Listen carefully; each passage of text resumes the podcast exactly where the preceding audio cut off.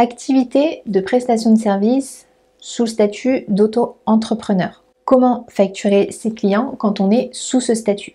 Comme toujours, quand je fais une vidéo, c'est que j'ai reçu euh, des questions sur le sujet. Et donc, j'ai décidé de faire une vidéo bien euh, cadrée sur la facturation de nos clients. Donc, bien évidemment, je euh, suis spécialisée dans le secrétariat indépendant et donc ma réponse va pouvoir convenir à cette activité, mais va pouvoir aussi s'adapter à d'autres activités en prestation de services sous le statut auto-entrepreneur. Donc même si tu n'es pas dans une activité de secrétaire indépendante, cette vidéo peut euh, être utile aussi à toi. Donc on va regarder étape par étape comment facturer ses clients quand on est en prestation de service et est sous le statut d'auto-entrepreneur, bien que ça puisse s'adapter encore à d'autres types d'entreprises. Mais on va euh, quand même bien cadrer euh, la vidéo sur ce statut d'auto-entrepreneur pour la catégorie prestation de service. Donc bien évidemment, comme dans euh, beaucoup de mes vidéos, si euh, tu veux garder trace de toutes ces informations et ne pas t'embêter à prendre de notes, je t'ai préparé un petit fichier que tu n'as plus qu'à télécharger et gratuitement sous la vidéo, c'est dans la description et c'est le premier lien. Donc je t'invite à le télécharger si euh, tu ne veux rien oublier. Si tu es prête, c'est parti, on commence. Avant toute chose, si ce n'est pas encore fait, je t'invite à t'abonner à la chaîne pour voir les prochaines vidéos et à me rejoindre gratuitement dans mes emails privés si tu veux recevoir beaucoup d'informations, de conseils, de renseignements sur le métier de secrétaire indépendante, mais aussi sur l'entrepreneuriat, mais également énormément de motivation pour la réalisation de ton projet. Si tu veux nous rejoindre, le lien est dans la description. Alors concrètement, on commence tout de suite cette vidéo par répondre à la grande question comment facturer ses clients? Mais comment facturer ses clients, c'est pas seulement comment rédiger sa facture. Non, en fait, ce qu'il faut prendre en compte dans cette question, c'est par quoi on commence avant d'arriver jusqu'à la rédaction de cette fameuse facture. Et c'est pour ça qu'il y a plusieurs étapes à respecter. C'est euh, tout simplement parce qu'on ne peut pas arriver et faire notre facture bah, comme ça, sans y avoir réfléchi. La première étape, c'est de bien déterminer son prix de vente. Et en prestation de service, et là je fais référence surtout à l'activité de secrétaire indépendante, généralement on va euh, bah, en fait partir de la base de son taux horaire en fait, déterminer correctement son taux horaire, ce qui va nous permettre par la suite de pouvoir proposer tout un tas de tarifs différents en fonction de prestations bien spécifiques et ça on le verra tout au long. Et donc pour pouvoir estimer correctement une prestation pour pouvoir donner un prix juste, que ce soit pour le prestataire comme pour le client, il va falloir bah, en fait connaître son tarif de base et pouvoir finalement estimer la valeur qu'on est en train d'apporter lors de la réalisation de la prestation. Donc pour ça, il faut qu'on détermine notre taux horaire de base en fonction de plusieurs critères et ces critères, on va euh, les voir ensemble. Alors, le premier critère, et euh, qui n'est pas des moindres forcément, ça va être l'expérience. L'expérience qu'on a dans le domaine dans lequel on intervient finalement. Donc, l'expérience est euh, à prendre en compte puisqu'il fait partie concrètement de la valeur qu'on va apporter lors de la réalisation de la prestation. Parce que forcément, en fait, ça ne peut pas valoir la même chose entre deux personnes qui n'ont pas euh, la même expérience finalement. La personne qui n'a pas beaucoup d'expérience va peut-être mettre plus de temps, va être euh, peut-être plus, embêtée par des petits détails, ne, voilà, va hésiter, ne va peut-être pas être sûre d'elle, etc. Tandis qu'une personne qui a l'expérience, qui sait exactement ce qu'elle fait, qui a réalisé plusieurs fois cette prestation, va euh, pouvoir y mettre beaucoup plus d'assurance, être beaucoup plus rapide, beaucoup plus efficace. Et donc forcément, bah, c'est une valeur supplémentaire. Ensuite, évidemment, qui rejoint un petit peu, ça va être l'expertise qu'on peut apporter également. Ensuite, on va pouvoir du coup apporter des diplômes si on en a. Ça vient compléter encore une fois. Ensuite, on va prendre en compte le marché actuel. Et donc, le marché actuel euh, permet finalement de euh, de pouvoir jauger un petit peu si on est euh, dans la norme des prix qui sont pratiqués par nos confrères, nos consoeurs, finalement, qui euh, ont la même valeur à apporter que nous dans, euh, dans le cadre d'une même prestation. Parce que si on décide de faire un prix beaucoup plus haut, on risque finalement de ne pas passer, de ne pas pouvoir avoir de clients, on ne pourra peut-être jamais facturer concrètement, on ne passera pas en fait. Et à l'inverse, si on propose un tarif beaucoup trop bas, le risque va être déjà de ne pas pouvoir vivre de notre activité correctement et bah, de facturer sans jamais vraiment gagner d'argent, en fait, de ne pas être rentable. Ou encore, bah, finalement, de euh, faire une sorte de concurrence déloyale et de casser les prix du marché et d'abaisser finalement la valeur des prestations qui sont euh, proposées euh, et à équivalence par d'autres consoeurs confrères. Et donc, il faut quand même faire attention au prix du marché pour éviter en fait finalement de, bah, de casser le marché en fait tout simplement.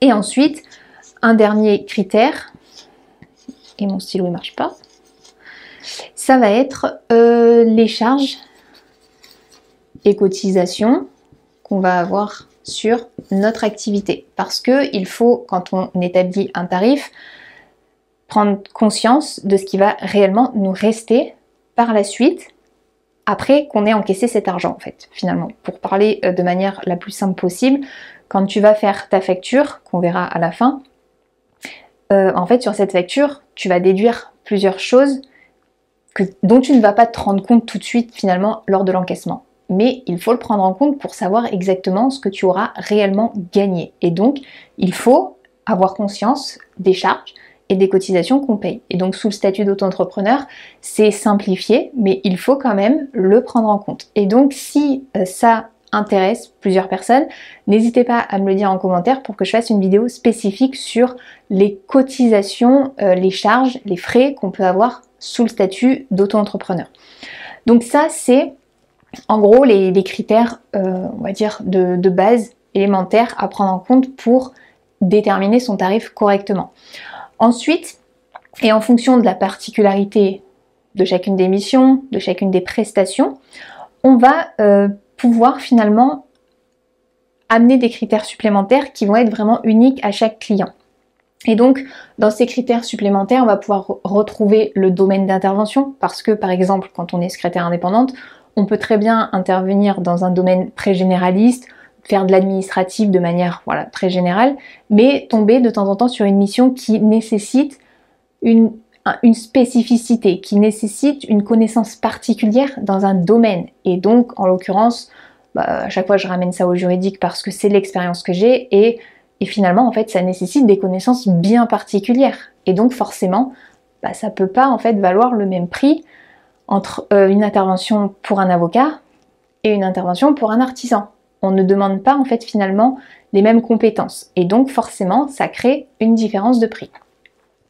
Ensuite, forcément, c'est en lien la complexité de la prestation, la durée de la mission, la régularité d'intervention. Si on est sur quelque chose d'assez régulier, il peut être euh, bon de faire une petite réduction de prix par rapport au fait que ça va être régulier et donc on va s'assurer finalement une rentrée d'argent plus régulière que si on fait euh, comme on dirait, un one-shot et que, euh, et que finalement c'est que pour une seule fois et donc il n'y aura pas de régularité derrière, on n'est pas sûr de pouvoir réavoir des missions avec ce client. Ensuite, on va prendre en compte le délai de réalisation qui forcément, si euh, il y a une notion d'urgence, va nécessiter qu'on travaille euh, finalement en temps réduit et qu'on doit finalement mettre de côté certaines choses pour pouvoir se consacrer à cette mission. Donc ça aussi, ça fait un petit peu augmenter le prix. Ensuite, on va retrouver le type d'intervention qui va engendrer peut-être des frais supplémentaires si on doit se déplacer, par exemple, pour se rendre sur site. Si euh, on fait du travail à domicile, si on est à distance, ce sera peut-être pas nécessaire de rajouter des frais de déplacement. Donc forcément, ça peut créer une différence aussi, donc c'est à prendre en compte et ensuite euh, tous les frais liés à l'exécution de la mission et de la prestation en elle-même. Il faut bien prendre en compte si on a des frais à débourser pour réaliser la mission. Et donc, en l'occurrence, si euh, tu dois acheter du matériel pour pouvoir faire le travail qui est demandé, bah, forcément, il va falloir le comprendre dans le prix. Donc en fait, tous euh, ces éléments te permettent déjà de connaître le tarif qui va être cohérent par rapport à la prestation qui va être demandée.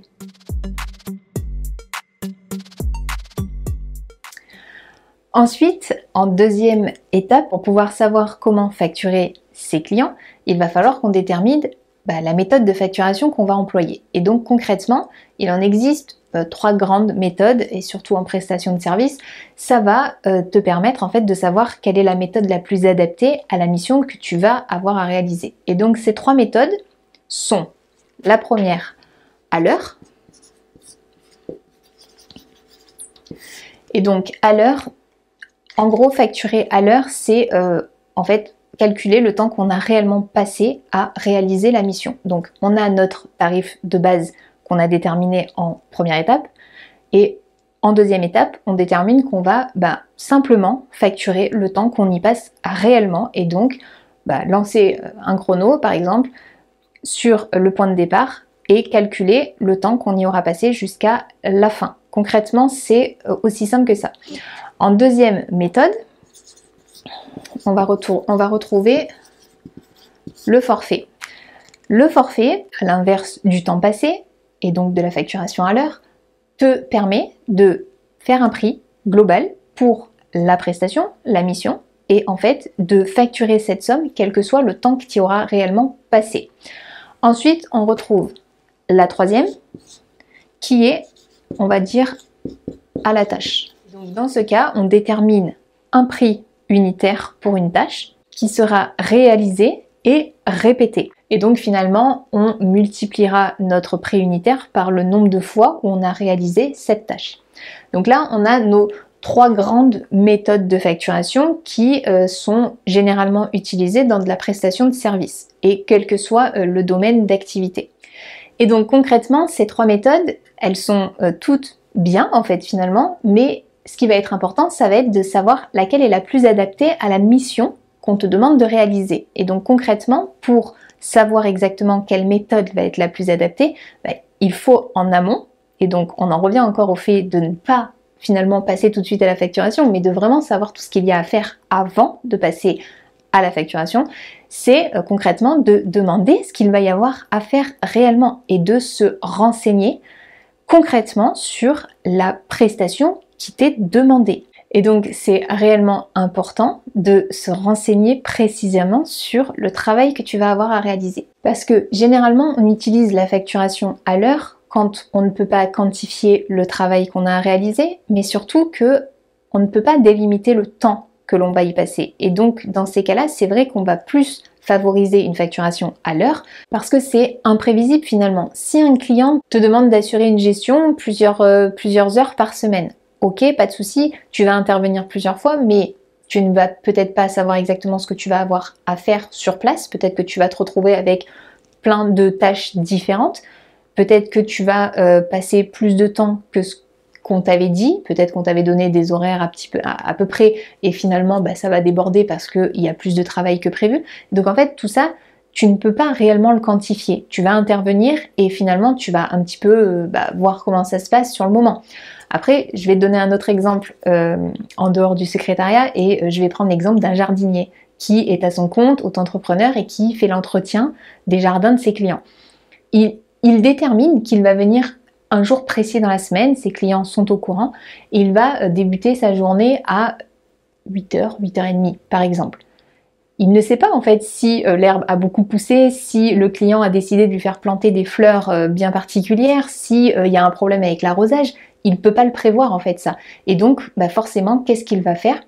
Il En fait, il ne va que pouvoir facturer au nombre d'heures qu'il va réellement passer sur la journée qui était prévue. Et donc, bah forcément, dans ce cadre-là, il pourra finalement être réglé du travail qu'il a réellement effectué. Et, finalement, ça peut être avantageux pour lui comme pour le client parce que bah, finalement, lui, il est réellement payé de ce qu'il fait et le client, peut euh, quantifier réellement le temps qu'il y a passé. Tandis que si on propose une autre méthode de facturation dans ce cadre d'intervention, on peut se retrouver soit pour le prestataire avec un forfait, par exemple, qui ne serait pas à la hauteur du travail réalisé, ou alors pour le client un forfait qui aurait été beaucoup trop, euh, beaucoup trop gonflé par rapport à ce qu'il y avait réellement à faire. Et donc finalement, la facturation à l'heure est dans ce cadre-là peut-être plus intéressante pour les deux parties.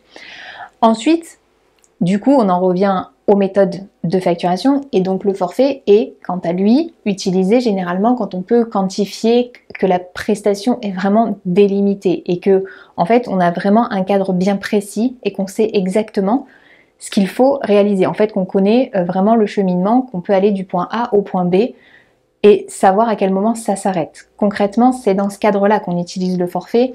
Et pour utiliser le forfait, en plus de savoir quel temps on va pouvoir y passer, jauger finalement la prestation en elle-même, il va falloir aussi être capable d'estimer le temps qu'on va y passer. Parce que généralement, on va pouvoir prendre un petit peu notre taux horaire de base, estimer le temps qu'on va y passer et pouvoir proposer un forfait qui va englober tout ce qui va être lié à la prestation en elle-même. Et donc, le forfait, c'est quelque chose d'extrêmement avantageux à partir du moment où on sait estimer notre temps de travail, qu'on sait estimer finalement la prestation qu'on nous demande de réaliser. Donc cette méthode de facturation, on ne l'utilise que si on est vraiment sûr de nos compétences et de notre, capacité à réaliser la prestation. Ensuite, pour ce qui est de la facturation à la tâche, on va généralement plus l'utiliser sur euh, une tâche qui va être minime, mais qui va être extrêmement répétée en fait finalement, et dont on va avoir euh, une répétition assez intense. Et donc là, je pense forcément à la réception d'appels téléphoniques, par exemple, qui euh, est généralement facturée de cette manière. On annonce un prix unitaire à notre client et en fonction du nombre qu'on a eu à réaliser dans une journée, dans le mois, on va facturer euh, par la quantité qui a réellement été faite. Et donc, on pourra obtenir notre montant. Mais donc là, c'est pareil, il faut que cette tâche soit répétée, qu'elle puisse être estimée à sa juste valeur aussi et donc euh, bien l'utiliser. Et donc pour choisir cette bonne méthode de facturation, on va bien évidemment donc poser euh, beaucoup de questions à notre prospect et donc à la personne qui nous demande d'intervenir. Et donc en l'occurrence, on peut demander par exemple, est-ce que la mission nécessite-t-elle l'achat de matériel? Est-ce qu'il y a un délai de réalisation euh, bien particulier?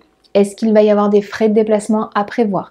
Donc en fait, on essaye en fonction bien sûr de la demande de poser des questions qui sont cohérentes, qui sont en rapport avec la demande et euh, d'en savoir le plus possible pour éviter au maximum les imprévus et pouvoir bah, faire euh, une bonne estimation finalement du prix qui va être proposé et de la méthode de facturation qui va être employée pour la prestation qui est demandée.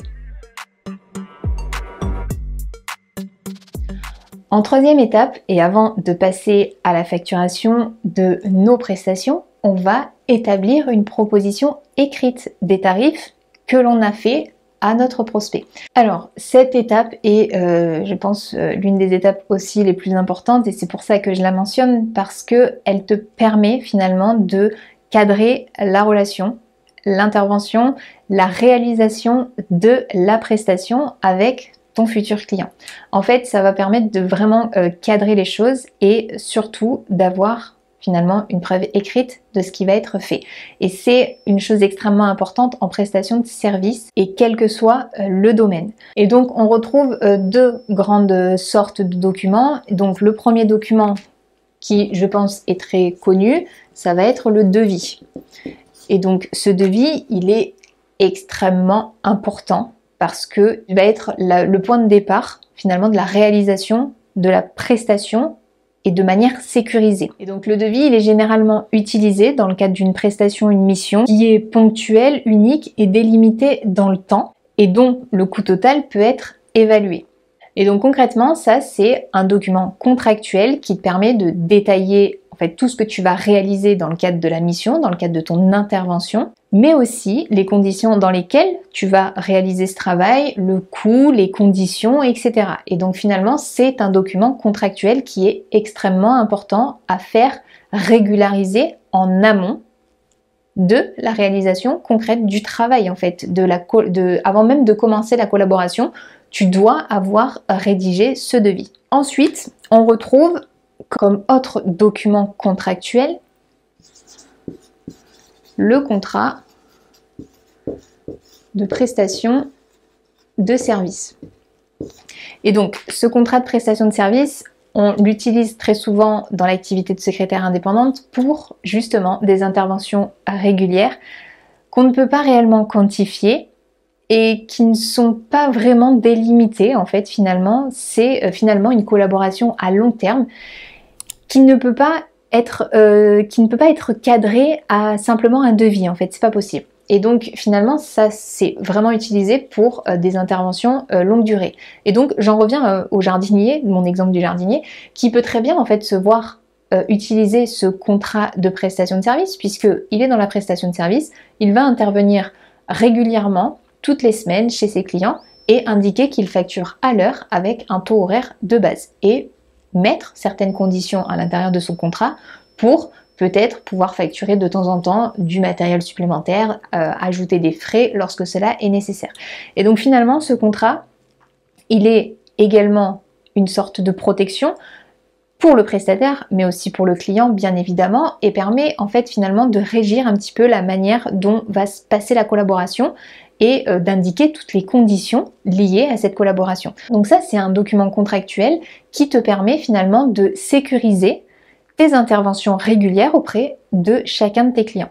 Et euh, bien évidemment, parce qu'on n'est jamais à l'abri et qu'on ne sait jamais ce qui peut se passer, finalement, ces deux documents te permettront de, ben, en fait, de te sécuriser en cas de non-paiement de l'une de tes futures factures que l'on va voir juste après. Mais c'est euh, en fait ça permet réellement de cadrer la mission, de délimiter en fait dans quel cadre tu interviens, de préciser le coût, l'estimation en fait de que ce soit auto horaire ou un forfait ou même euh, un prêt unitaire, ça permet d'inscrire et de faire prendre connaissance au client de ce que ça va lui coûter. Et ça permet en fait de cadrer la relation finalement, d'indiquer les conditions dans lesquelles on doit être payé, à quel moment, etc. Et donc en fait tout ça c'est hyper important et ça permet finalement d'avoir une preuve de la prise de connaissance par le client mais aussi de l'engagement du prestataire vis-à-vis de son client pour la réalisation de la mission. Donc c'est euh, extrêmement important et c'est à faire signer, donc chacun de ces documents en fonction de l'utilisation qui est nécessaire par rapport à la mission qui est demandée, de faire signer ces documents en deux exemplaires originaux pour euh, chacune des parties et que chacun finalement ait un exemplaire original à garder bien précieusement jusqu'à euh, finalement bah, jusqu'à ce que la facture soit réglée tout simplement. Et donc euh, une fois qu'on a fait nos propositions écrites, on va pouvoir passer à la dernière étape. Et donc, ça y est, cette dernière étape, c'est bah, la fameuse étape où on peut facturer. Et donc, concrètement, une fois que tu as réalisé la mission, tu n'as plus qu'à reprendre finalement tout ce que tu as préparé en amont. Et donc, finalement, d'avoir préparé tes tarifs, d'avoir euh, déterminé la bonne méthode de facturation, d'avoir établi le document contractuel te permet de passer à la rédaction de ta facture en toute sérénité. Finalement, tout est prêt puisque tout était prévu à l'avance et tu n'as plus qu'à finalement bah, mettre sur papier, sur une belle facture, tout euh, ce qui a été réalisé et ce qui avait été convenu à l'avance avec ton client. Donc petite note importante. Il faut savoir que si tu n'aimais pas ta facture, c'est comme si tu ne demandais jamais à être réglé en fait par un client. En plus de ça, entre professionnels, la facturation est obligatoire, donc établir une facture est obligatoire et avec un particulier, il me semble que c'est à partir de 25 euros où tu dois émettre une facture. Alors concrètement, quel logiciel de facturation faut-il utiliser? Donc ça c'est euh, le moment que j'adore, le moment où je peux dire que on n'est pas obligé d'utiliser un logiciel de facturation. Il en existe des tonnes et des tonnes, mais actuellement, là au moment où je tourne, il n'y a aucune obligation d'utiliser un logiciel dédié à la facturation sous le statut d'auto-entrepreneur. Donc, on peut choisir, si on le souhaite, de rédiger ses factures sur un traitement de texte, tout simplement, de pouvoir se préparer une belle matrice et de l'utiliser bah, autant qu'on en a besoin et dès qu'on le souhaite, sans devoir finalement payer un abonnement à quelconque logiciel. Ensuite, et si on le souhaite, bien évidemment, on peut utiliser les logiciels qui sont disponibles et certains sont très bien. Donc je vais te donner quelques noms parce que parce qu'il faut bien que j'en donne quand même. Donc on va retrouver Abi, Freebie, Axonote, Conto, il y en a plein et donc il y en a des très bien évidemment. Mais ce que je veux dire par le fait bah, bah, qu'on n'est pas obligé en fait. C'est juste qu'on peut s'éviter des frais quand on n'a pas euh, bah, finalement euh, besoin d'avoir ce type de logiciel. Quand on démarre une activité, qu'on est en prestation de service, que on a quelques clients, en fait, on n'est pas forcément obligé de passer par là et euh, gérer ses factures par un traitement de texte, ça peut être aussi extrêmement simple. En plus de ça, je voudrais faire une petite aparté sur euh, finalement la généralisation de la facturation électronique parce que je le pense, à mon avis, je, peux avoir euh, très certainement des personnes qui vont me dire oui mais on va être obligé de faire la facturation électronique avec la nouvelle loi, etc. Oui, on va devoir passer à la facturation électronique, mais l'utilisation d'un logiciel de facturation ne fait absolument pas partie de l'obligation. Et ça, euh, j'en reparlerai dans une prochaine vidéo qui sera entièrement dédiée à la généralisation de la facturation électronique. Donc, je le redis encore une fois, aucune obligation d'utiliser un logiciel de facturation. Donc, on peut utiliser un traitement de texte ou, si on le souhaite quand même passer par un logiciel de facturation, de bien prendre le temps de regarder les fonctionnalités et de voir en fait quelles fonctionnalités vont nous être réellement utiles. Parce qu'il n'y a rien de plus embêtant que d'avoir un logiciel avec plein de trucs dont on ne sait même pas à quoi ça sert et dont on n'a pas l'utilité en fait tout simplement. Donc si on veut un logiciel de facturation, on prend le temps quand même de, de regarder comment il marche et de regarder s'il va être réellement utile pour notre activité. Alors avant de terminer cette vidéo, je voudrais te donner également les mentions obligatoires et complémentaires qu'il faut euh, indiquer sur ces factures. Et donc, si tu utilises un logiciel de facturation, certaines euh, de ces mentions seront très certainement mises d'office ou alors peut-être qu'il faudra que tu complètes euh, certains champs pour que ça apparaisse. Si tu crées toi-même tes matrices, ben en fait il va falloir que tu les indiques et que ben, en fait tu prépares concrètement ta matrice et que tout soit indiqué dessus. Donc euh, concrètement, pour être conforme, une facture doit contenir plusieurs mentions et euh, certaines sont obligatoires depuis, euh, depuis toujours et d'autres sont fortement recommandées. Il y en a certaines qui sont nouvelles et donc je vais te lister finalement toutes ces mentions. Bien évidemment, comme je te l'ai dit au début de cette vidéo, tu peux télécharger le fichier qui récapitule toutes les infos que je t'ai données pour ne rien oublier, pour pouvoir y revenir très facilement. Et pour télécharger ce fichier gratuitement, c'est le premier lien dans la description. Donc si tu en as besoin, n'hésite pas à le prendre, il est disponible et gratuit. Alors, les mentions à voir apparaître sur tes factures. Tu vas retrouver donc en fonction de la disposition de tes factures et euh, de la mise en forme que tu souhaites avoir, de mettre en en-tête ou en pied de page tes coordonnées d'entreprise. Donc ton nom, ton prénom, la dénomination si tu en as mis une, adresse, tel, mail, etc. Ton numéro de SIRET, qui est euh, l'identification de ton entreprise, ton numéro RNE, donc ton inscription au registre national des entreprises, qui est anciennement finalement le répertoire des métiers ou le euh, répertoire du commerce et des sociétés. Donc en gros, ils ont tout rassemblé au même endroit et ça s'appelle le RNE maintenant. Ensuite, les coordonnées du client qui est facturé. Ensuite, on va retrouver la date et le lieu de rédaction de la facture. La mention du mot facture, on donne toujours un titre à notre document et donc on mentionne en fait quel est l'objet de notre document. Et donc là, en l'occurrence, c'est la facture. Et donc, je reviens sur ce que je disais pour devis et contrat de prestation, c'est exactement la même chose. On mentionne l'objet du document qu'on est en train de rédiger. Ensuite, on va retrouver une numérotation pour notre facture. Alors, numérotation qui va être une suite logique pour chaque facture qui sera émise. On est obligé en fait d'avoir une suite logique, chronologique de euh, nos documents. Donc, on part du principe que si tu fais ta première facture, ça sera la 001 et que ensuite ça se suivra avec la 2 qui sera 002, 003, etc. Donc bien suivre euh, logiquement tes factures. Ensuite, on va retrouver le lieu d'intervention, si c'est sur site ou à distance. Ensuite, les détails de la prestation qui sera facturée. Méthode de facturation employée, donc prix unitaire, forfait, taux horaire, nombre d'heures, etc. Le montant total à payer, et donc, si on facture la TVA, on mentionnera montant hors taxe, le montant de la TVA avec le taux qui est appliqué et le montant total TTC qui est à payer. Et si on n'a pas de TVA, on indiquera simplement montant total à payer. On n'indiquera pas euh, hors taxe euh, ni TTC parce qu'en fait, euh, en fait, quand il n'y a pas de taxe, il n'y a pas de taxe. Donc on n'indique rien. On ne donne pas de précision sur ça. On marque simplement montant total payer. Ensuite, si on a la TVA, on mentionne son numéro de TVA. Si on est en franchise en base de TVA, on indiquera TVA non applicable selon article 293b du CGI.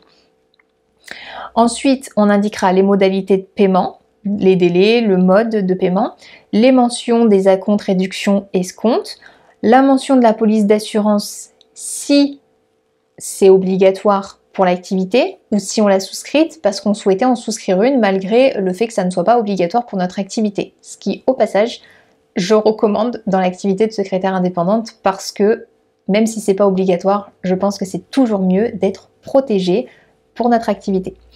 Ensuite, on indiquera avec des clients professionnels, donc en B2B comme on dit, le numéro de sirène de l'entreprise du client qui est facturé. Donc ça, on peut le rajouter par exemple au niveau des coordonnées du, client. Donc ça, ça fait partie des nouvelles mentions qui sont obligatoires euh, par rapport à la généralisation de la facturation électronique. Ensuite, on indiquera l'adresse de livraison du bien si elle est différente de la facture. Ensuite, on précise la catégorie de l'opération. Est-ce qu'on est en vente, en prestation? Est-ce qu'on est en mixte? Ça, c'est à préciser aussi maintenant, ça fait partie des nouvelles mentions. Et euh, la mention qui est nouvelle, mais qui est nouvelle depuis quelques temps, c'est la mention EI à côté du nom, si l'entrepreneur est un entrepreneur individuel. Donc en gros, tu as toutes les mentions. Comme je te l'ai dit, tu peux euh, les retrouver facilement en téléchargeant le fichier qui est en lien dans la description de cette vidéo. J'espère sincèrement que toutes ces infos t'auront été utiles et que tu as compris comment facturer euh, tes clients. Il ne s'agissait pas simplement de rédiger une facture, qu'il s'agissait réellement de travailler en amont pour récolter toutes les bonnes informations, pouvoir pratiquer les bons tarifs pour euh, la viabilité de notre entreprise, mais également sélectionner la bonne méthode de facturation et surtout de se protéger avec des documents contractuels qui sont euh, extrêmement importants quand on est entrepreneur.